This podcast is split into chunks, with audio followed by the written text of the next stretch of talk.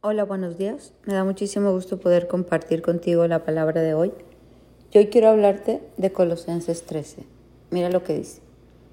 Colosenses 2, 13. Ustedes estaban muertos a causa de sus pecados y porque aún no les habían quitado la naturaleza pecaminosa. Entonces, Dios les dio vida en Cristo al perdonar todos nuestros pecados. Él anuló el acta con los cargos que había contra nosotros y la eliminó clavándola en la cruz de esta manera desarmó a los gobernantes y a las autoridades espirituales. Me encanta poder ver cómo Dios dice que estábamos muertos. ¿Se acuerdan que ayer veíamos que todo lo muerto venía vida? ¿Y por qué estábamos muertos? Porque, dice, estábamos enredados en nuestra naturaleza pecaminosa. Dice, estaban muertos a causa de sus pecados porque no se les había quitado la naturaleza pecaminosa. ¿Qué es eso? ¿Qué es la naturaleza? ¿Qué es las bajas pasiones? Todo lo malo que tengo ganas de hacer. Mentir poquito, robar poquito, enojarme, vengarme, mm, odiar, tener resentimiento. Todo lo que hay dentro de mí que me lleva a hacer lo que no quiero hacer. Por eso Pablo decía, lo bueno que quiero hacer no hago y lo malo que no quiero hacer, eso termino haciendo. Parece un trabalenguas. Hasta Pablo, imagínense. Pablo el gran león de Dios sufría esto. Lo bueno que no quiero hacer, lo bueno que no quiero hacer, que debo hacer, no hago, y lo malo que no quiero hacer, eso termino haciendo. Y a medida que uno empieza a entrar en este caminar con Cristo, el dominio propio, la templanza, la sabiduría, el entendimiento, nos lleva a actuar conforme lo que nos va a bendecir.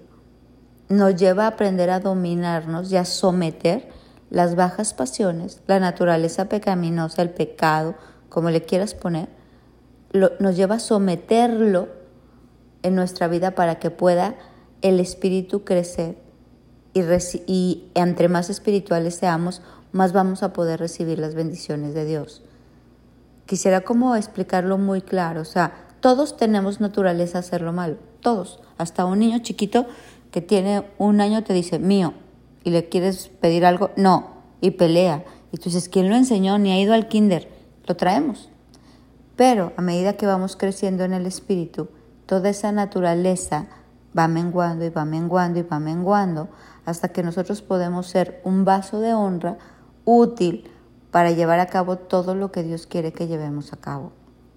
Y eso es lo que Dios nos quiere llevar a conquistar, lograr, porque a medida que esta naturaleza pecaminosa salga de nosotros, la vida de Cristo, el perdón de nuestros pecados y el acta que había con cargos en nosotros, se eliminó a través de la cruz. Entonces tú me dices, ¿qué tengo que hacer? ¿Qué tengo que hacer? Es más espíritu. Nosotros somos seres tripartitas, alma, cuerpo y espíritu. Lo que más alimento es lo que más crece en mí. Si yo alimento mi carne con todo lo que quiero, con todo lo que deseo, con todo lo que no quiero hacer, aunque Dios me lo inquiete hacer, aunque Dios me diga en su palabra, porque no nos podemos brincar la palabra de Dios. Te podrás brincar muchas cosas, pero la palabra no te la puedes brincar, porque son maldiciones a nuestra vida. A medida que yo aprendo a obedecer, a andar en el espíritu, a creer la palabra, entonces alimento mi espíritu. ¿Y qué hace por ende? Mi carne muere. Pero si yo no leo la palabra y alimento mi carne con todo lo que yo quiero, con gritos completos, con discordias, con pasiones desenfrenadas, con avaricia, con lujuria, con adulterio, con todo lo que ofrece el mundo, entonces ¿qué está más fuerte en mí? La carne. Por ende, la carne va a dominar mi espíritu.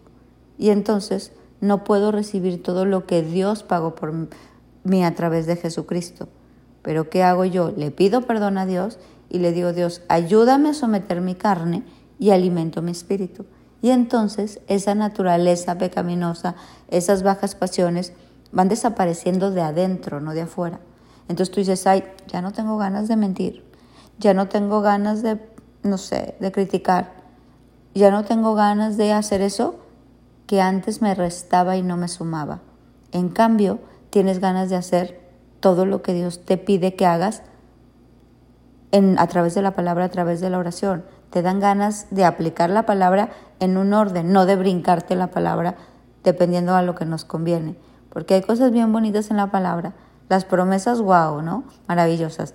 Pero luego te da las instrucciones y, ay, ¿cómo? Pero de verdad quieres que haga eso, ¿sí? Porque eso me bendice, porque eso hace que todo lo que Dios planeó para mí se active en mi vida. Entonces, de verdad, hoy quiero invitarte a llenarte del Espíritu, más Espíritu, más palabra, más andar en lo bueno, lo puro, lo agradable, lo honorable, más llevar a, cabo la receta del día. ¿Cuál es tu receta de hoy? ¿Qué te está diciendo Dios hoy? Aplícala, hazla. Y vas a ver cómo va a venir toda esta herencia y todas estas promesas a tu vida. En cambio, si leemos y no hacemos, pues es como si no leyéramos. ¿De qué nos sirve leer la palabra y no llevarla a cabo? Es como si no la leyéramos. Entonces vamos a, vivir. Hoy te invito de verdad a vivir en Cristo y a disfrutar todo lo que Él pagó por ti. Él ya pagó por ti. Tú no tienes que hacer nada para pagar por, lo que, por lo que hiciste mal, por esa naturaleza pecaminosa. Lo único que tienes que hacer es pedir perdón, reconocer, clamar a la sangre de Cristo, restaurar y seguir caminando en esta vida abundante que Dios tiene planeada para ti y para mí. Hoy de verdad el anhelo de mi corazón es que tu carne mengüe, que tu espíritu se levante y que disfrutes las bendiciones que trajo la cruz a tu vida. Toda esa sangre de Jesús lo único que vino a hacer es bendecirte y bendecirte abundantemente. Que tengas un bendecido día.